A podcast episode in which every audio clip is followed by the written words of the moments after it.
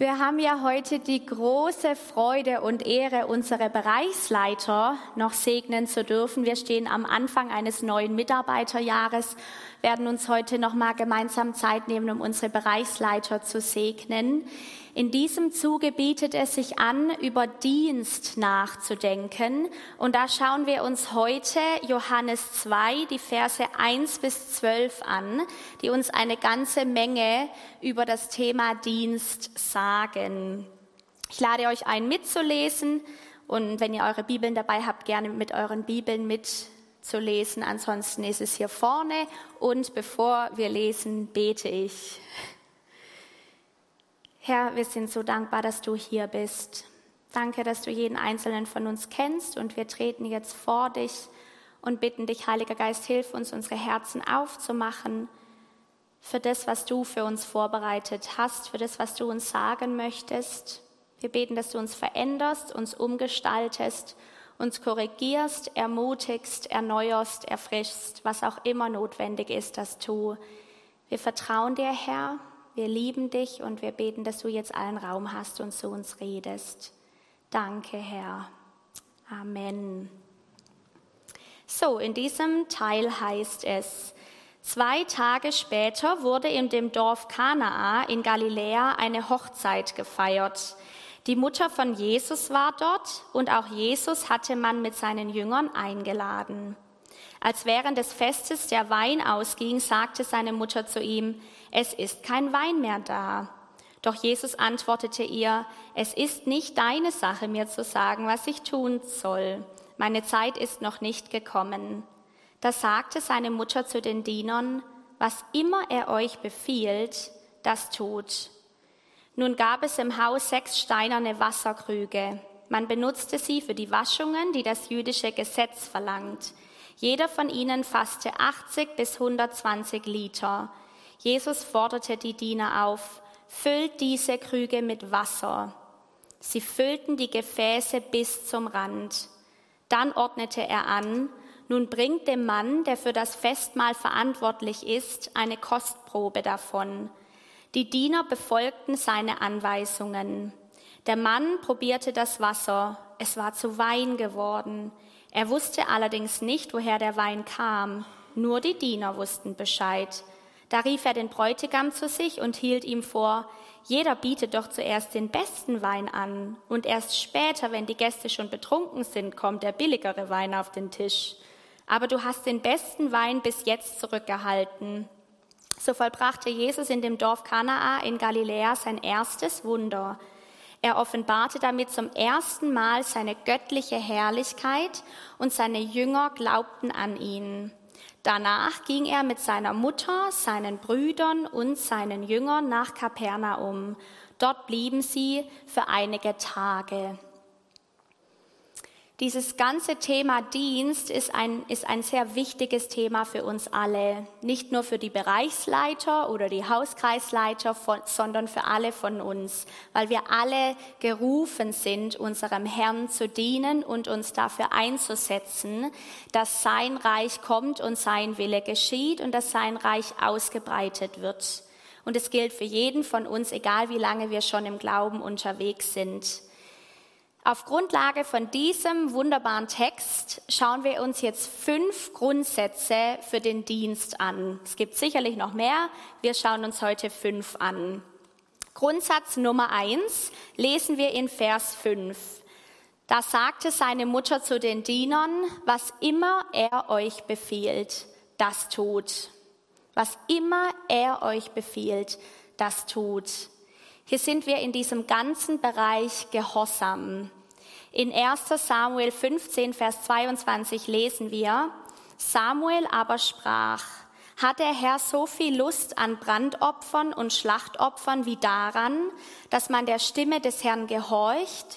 Siehe, gehorchen ist besser als Schlachtopfer, aufmerken besser als das Fett der Widder. Hier wird gerade, hier wird eben herausgestellt, dass für Gott das Kostbarste ist, wenn wir gehorsam sind. Viel mehr wie die größten Opfer, die sie damals im Alten Testament noch gegeben haben, war für sie wertvoll, war, war für Gott wertvoll, dass, dass seine Menschen gehorsam sind, dass sie ihm gehorchen.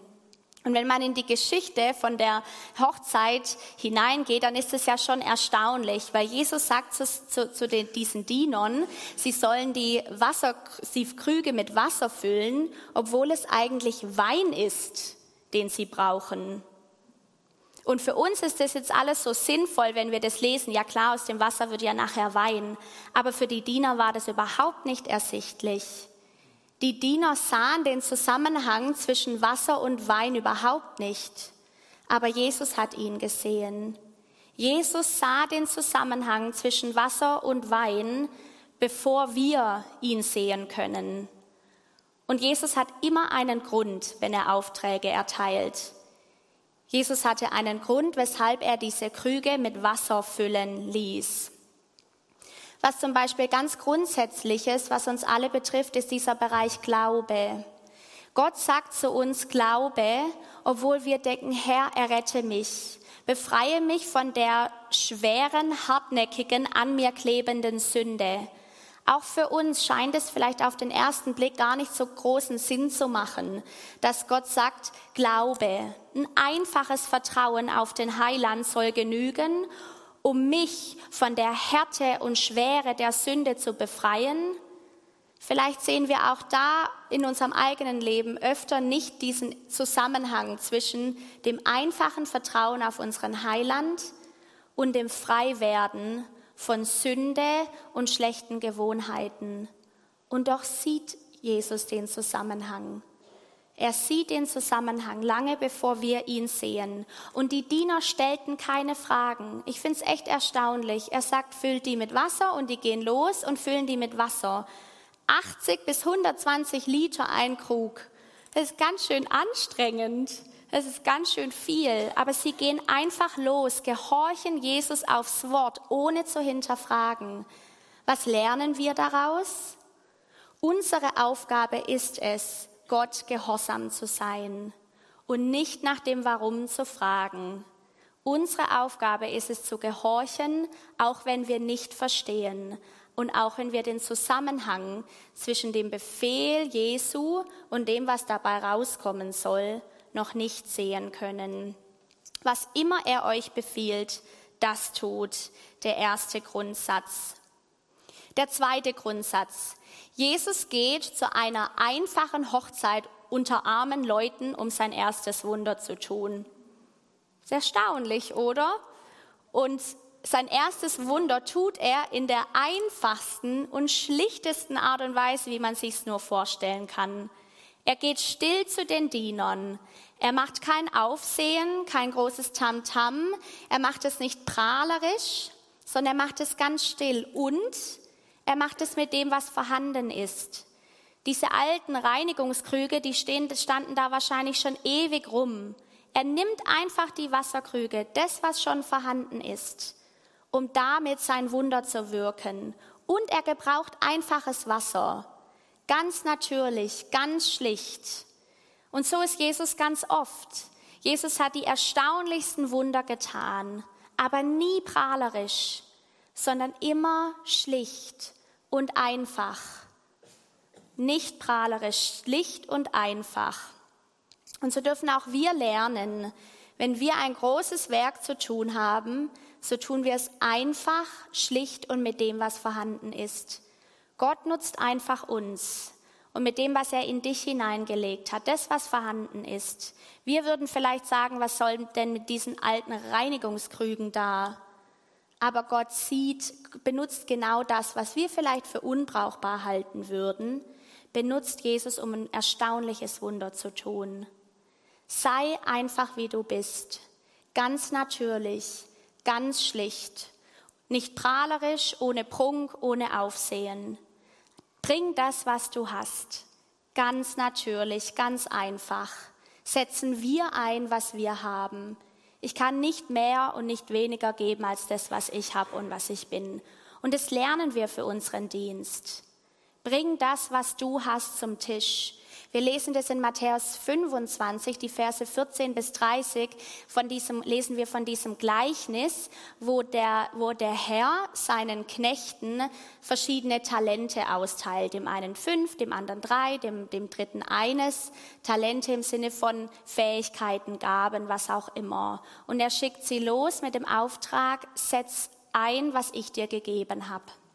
Und dann finde ich so schön, dass er zu zwei von den dreien sagt er dann in Vers 21, Recht so, du guter und treuer Diener. Über weniges warst du treu, über vieles werde ich dich setzen. So geh nun hin in die Freude deines Herrn. Ich weiß nicht, wie es dir geht, aber ich möchte eines Tages vor meinem Meister stehen und ich wünsche mir nichts sehnlicher, als dass er das sagt. Recht so, du guter und treuer Diener. Und es ist das, was wir machen sollen. Einsetzen, was Gott uns gegeben hat. Der eine von uns hat vielleicht fünf Talente, der andere drei und es gibt welche, die ihm nur eins. Ist völlig egal. Gott wird nicht anhand dessen messen, wie viel überhaupt möglich ist, sondern er wird auf das schauen, was hat, was hat er dir anvertraut. Und warst du treu über das, was Gott dir anvertraut hat? Diese ganze Stelle in, in Johannes 2, die wir gerade zusammen gelesen haben, die geht auf etwas ein, das wir in der ganzen Bibel vorfinden. Und es ist dieses Geheimnis des Zusammenspiels zwischen Gottes Wirken und Handeln und unserem menschlichen Handeln. Gott, der souveräne Gott, der allmächtig ist, der alles zu tun vermag. Ja, braucht er uns jetzt oder nicht? Er kann doch eigentlich alles alleine machen. Er hätte doch auch einfach so Wein machen können. Was schickt er denn jetzt die Diener los, dass sie Wasser holen sollen? Dieses Zusammenspiel, dass Gott alles alleine machen könnte und es doch nicht tut, weil er uns mit reinnimmt. Und zwar von Anfang an. Seine Schöpfungsordnung, dass er mit uns Menschen zusammenarbeitet und er kann sich nicht seiner Schöpfungsordnung hinwegsetzen und jetzt einfach alles alleine machen, weil wir schlafen oder weil wir es nicht hinkriegen oder weil wir ängstlich sind oder faul oder was auch immer. Es ist die Schöpfungsordnung, dass Gott mit uns zusammenarbeiten möchte. Es ist dieses Geheimnis zwischen göttlichem Handeln durch uns Menschen, mit uns Menschen, diese wunderschöne Partnerschaft. Der dritte Grundsatz deshalb heißt, handle handle. Stellt euch folgende Antwort vor, die die Diener hätten geben können. Mein Herr, ich glaube völlig, dass du ohne irgendwelches Wasser Wein für diese Leute machen kannst, und mit deiner Erlaubnis will ich kein Wasser bringen. Ich will nicht in das Werk Gottes eingreifen. Ich bin ganz gewiss, dass du unserer Hilfe nicht bedarfst. Du kannst machen, dass diese Wasserkrüge voll Wein sind, auch ohne dass wir einen einzigen Eimer Wasser bringen. Und deshalb wollen wir dich nicht dieser Ehre berauben. Wir wollen zurückstehen und auf dich warten. Wenn der Wein gemacht ist, wollen wir davon trinken und deinen Namen preisen. Aber bis dahin bitten wir dich, uns zu entschuldigen, denn die Eimer sind schwer zu tragen und es gehört eine ganze Menge Wasser dazu, um alle diese Krüge zu füllen. Es würde bedeuten, sich in das göttliche Werk einzumischen und deshalb wollen wir es uns lieber bequem machen. So hätten die Diener auch reagieren können. Aber erkennt ihr uns da drin manchmal? Wir, wir, wünschen uns Heilung, wir wünschen uns, dass Menschen Jesus kennenlernen, wir wünschen uns Erweckung. Und manchmal stehen auch wir da und sagen, ja, Gott weiß doch, wo er uns findet. Also wenn Gott Erweckung schenken will, dann wird er schon Erweckung bringen. Wenn Gott mein Nachbar begegnen will, dann wird er das schon machen. Er hat ihn ja lieb. Wenn Gott heilen möchte, wird er das schon machen. Deshalb, Herr, wollen wir uns in dein göttliches Werk nicht einmischen und machen lieber nichts. Es kommt uns doch ganz schön bekannt vor. Aber Gott möchte mit uns zusammenarbeiten. Er hat die Diener gebeten, dass sie losgehen und Wasser holen. Ja, Gott kann so machen und Erweckung bringen. Aber er gebraucht dich und mich. Er gebraucht dich und mich. Der vierte Grundsatz, Johannes 2, Vers 7b. Sie füllten die Gefäße bis zum Rand, heißt es da. Oder in einer anderen Übersetzung, bis oben an. Diese Diener machen die Gefäße nicht nur voll, sondern sie füllen sie bis zum Rand, sodass nichts mehr reingeht, ganz voll. Auch das ist ein, ein Grundsatz für uns. Handle mit ganzer Hingabe. Lasst uns Halbherzigkeit ablegen. Christi Werk sollte nie in halbherziger Weise getan werden, sondern mit ganzer Hingabe und bis zum Äußersten vollzogen. Und ich merke das bei mir auch immer wieder, wie ich anfange, meine, meine Leidenschaft, meine Feuer, mein Feuer, meine Hingabe zu verlieren. Das ist nicht schlimm. Ich kann Buße tun, kann zu meinem Herrn gehen und ihn bitten, dass er mir neu hilft, meine Halbherzigkeit zu überwinden und wieder ganz zu brennen für das, was Gott mir anvertraut hat. Es mit ganzem Herzen zu tun und mein, mein Krug nicht nur halb zu füllen oder Viertel zu füllen, sondern ganz bis zum Rande sollen wir unsere Krüge füllen und dem Herrn bringen. Ein für mich unfassbar herausforderndes Zitat auch von Spurgeon ist, was wert ist, überhaupt getan zu werden, ist wert, gut getan zu werden. Niemand hat Christus jemals so gut gedient. Ah, ich habe mich da am Anfang so schwer getan mit, weil ich dachte, das haut voll in die Kerbe von Perfektionismus. Na super, ich muss jetzt alles perfekt tun und alles 100 Prozent tun. Aber ich glaube nicht, dass das damit gemeint ist. Ich glaube, was damit gemeint ist, ist auch dieses, dass wir mit ganzem Herzen kommen, dass wir mit ganzem Einsatz kommen. Wir dienen Gott nicht, damit wir seine Aufmerksamkeit bekommen, damit wir seine Liebe bekommen, damit ich in, den, in die Ewigkeit eingehen darf. Das ist uns geschenkt rein aus Gnade, nur Gnade. Gott liebt dich nicht mehr oder weniger, ob du deinen Dienst jetzt treu tust oder nicht. Seine Liebe ist nicht gebunden an unseren Dienst. Unsere Errettung ist nicht gebunden an unseren Dienst. Gottes Aufmerksamkeit ist nicht gebunden an unseren Dienst. Aber weil unser Herr es so wert ist, er hat alles gegeben, alles. Es war ihm jede Mühe wert. Es hat ihn alles gekostet bis zum Äußersten. Er ist es wirklich wert. Christi Werk ist es wirklich wert, dass wir unser Bestes geben, dass wir unsere Krüge bis zum Rand füllen. Und wir, wir, wir, wir dienen auch nicht und wir arbeiten auch nicht, damit unsere Geschwister neben uns sagen, ah, die ist ja toll, ist der toll, wunderbar. Und, uns, und, und wir ermutigt werden von unseren Geschwistern. Es tut uns gut. Wertschätzung und Ermutigung und auch gesehen werden tut uns gut. Aber wir werden auf die Nase fallen, wenn wir deshalb dienen. Wir dienen aus einem einzigen Grund. Dient von ganzem Herzen dem Herrn. Nicht damit wir errettet werden, sondern weil wir es sind. Weil Jesus es so wert ist, weil er würdig ist. Und nun zum fünften Grundsatz.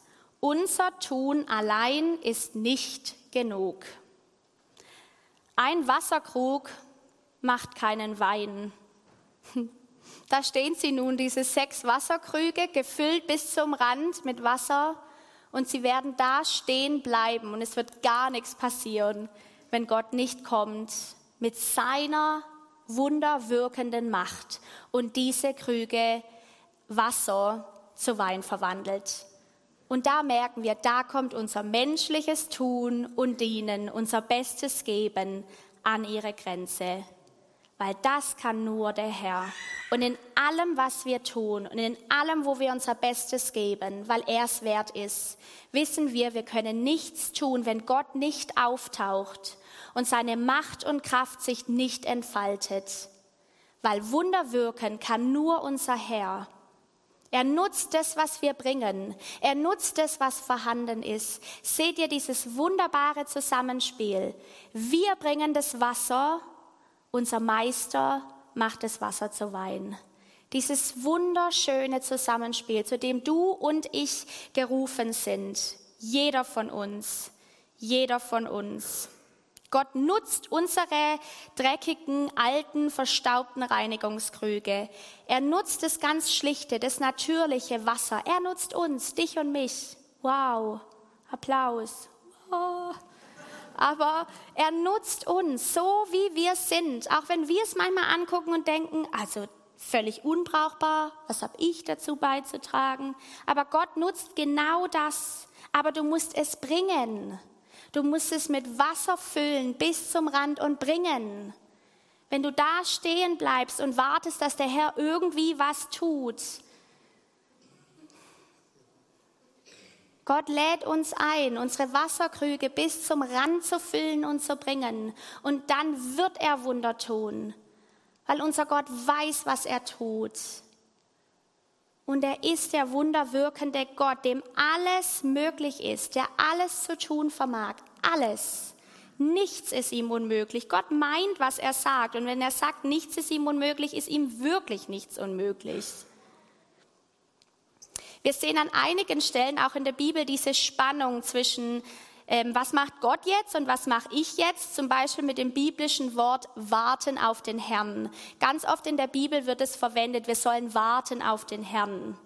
Mit warten auf den Herrn ist nicht gemeint, rumzusitzen und nichts zu tun.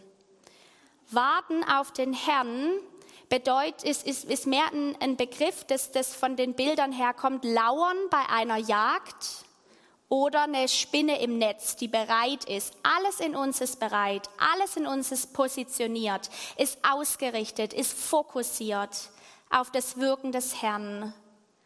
Es ist nicht rumsitzen und nichts tun, sondern es, ist, es bedeutet, das Wasser zu bringen, es hinzustellen und zu sagen, hier ist es. Und jetzt lege ich mich auf die Lauer, jetzt wie die Spinne im Netz, ich warte, weil Gott, ich weiß, du wirst was tun mit hundertprozentiger Erwartung. Und es, ich finde es so schade, wir im Deutschen haben nur ein Wort für Erwartung, nämlich Erwartung. Das Englische, im Englischen gibt es dafür zwei Worte. Einmal Expectation und Expectancy. Beides wird im Deutschen ins, in, mit, Überwartung, mit Erwartung übersetzt. Expectation meint eine Erwartung, die an Forderungen geknüpft ist, also fordernde Erwartungen. Wenn wir kommen und unsere Krüge hinstellen und erwarten, aber das mit Forderungen einhergeht und Gott verwandelt diesen Wasserkrug nicht sofort in Wein oder anders in Wein, als wir es uns vorstellen, dann führt es häufig zur Enttäuschung und Bitterkeit, Wut und Zorn und dass wir uns zurückziehen vor Gott. Wir kennen das. Aber Expectancy, das ist dieses andere Wort im Englischen, bedeutet auch Erwartung, aber es ist verknüpft nicht mit Forderung, sondern mit Hoffnung. Es ist ein hoffnungsvolles Erwarten, ohne festgelegt zu sein. Und das, das hilft uns, wenn wir unsere Wasserkrüge bringen, nicht mit Forderungen, sondern mit Hoffnung zu kommen und den Herrn zu bitten, dass wenn du vielleicht da sitzt und du merkst, in dir ist Expectation, dann bitten wir Gott, dass er es umwandelt in Expectancy.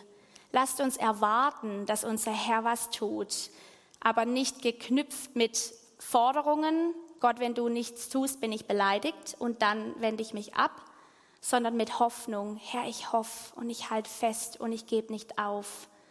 Ein anderes biblisches Wort, das auch dieses Zusammenspiel von was macht Gott, was mache ich jetzt aufzeigt, ist das Wort Geduld. Ganz oft ist ja in der Bibel, sollen wir geduldig sein, Geduld.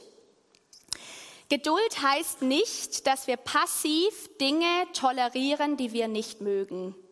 Das heißt nicht Geduld ah Mann, jetzt ist jemand krank und jetzt muss ich geduldig sein. Das heißt, ich tue passiv tolerieren, dass die Person krank ist. Das ist auch nicht Geduld. Eigentlich ist Geduld keine passive Toleranz von schlechten Dingen, sondern eine Intoleranz gegenüber den Werken des Feindes. Weil Geduld sagt, ich, ich, ich weiß, die Person ist noch krank, aber Herr, ich, ich, ich bin geduldig und ich harre aus, weil ich weiß, du kannst es tun. Geduld ist eigentlich ein, eine unnachgiebige, trotzige Ausdauer, die auch dann nicht loslässt, wenn die Dinge anders nicht so geschehen, wie wir es uns wünschen. Viele von uns kennen vielleicht die Geschichte von Maria und Martha in Lukas 10, wo Martha diejenige ist, die sich für den Herrn verausgabt und dann aber von Gott irgendwie zurechtgewiesen wird, also von Jesus zurechtgewiesen wird. Maria ist die, die auf dem Boden sitzt zu den Füßen Jesu und da sagt dann Jesus, jawohl, sie hat sich für das Richtige entschieden, das kann ihr niemand mehr nehmen. Und hier ist nicht gemeint im Sinne von, ah ja, passives Sitzen passive Hingabe, das Sitzen zu Füßen Jesu ist mehr wert als die aktive Verausgabung, das Handeln, das Tun. Diese beiden Dinge, bei denen wir oft manchmal denken, das ist eine, da ist eine Spannung, ist eigentlich keine Spannung, sondern es gehört zusammen. Das Sitzen zu Füßen Jesu gehört zusammen mit dem aktiven Vorwärtsgehen. Ich, ich kann nicht nur bei zu Jesu Füßen sitzen und nichts tun, weil die Gnade, die uns geschenkt ist, die treibt uns ins Handeln, die drängt raus, die drängt ins Tun. Aber tun ohne dieses Sitzen zu den Füßen Jesu führt uns in Frust, ins Burnout, in Überforderung, in, in, in Enttäuschung, in alles. Das gehört zusammen. Wir bringen die Wasserkrüge und der Herr verwandelt es in Wein. Das ist immer dieses Zusammenspiel. Wir dürfen unseren Dienst also sowohl tatkräftig als auch gelassen erledigen. Mit ganzem Herzen und ganzer Hingabe.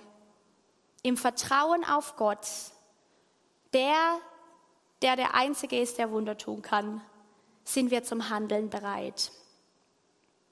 Deshalb lasst uns tun, was wir können. Wir alle, jeder von uns.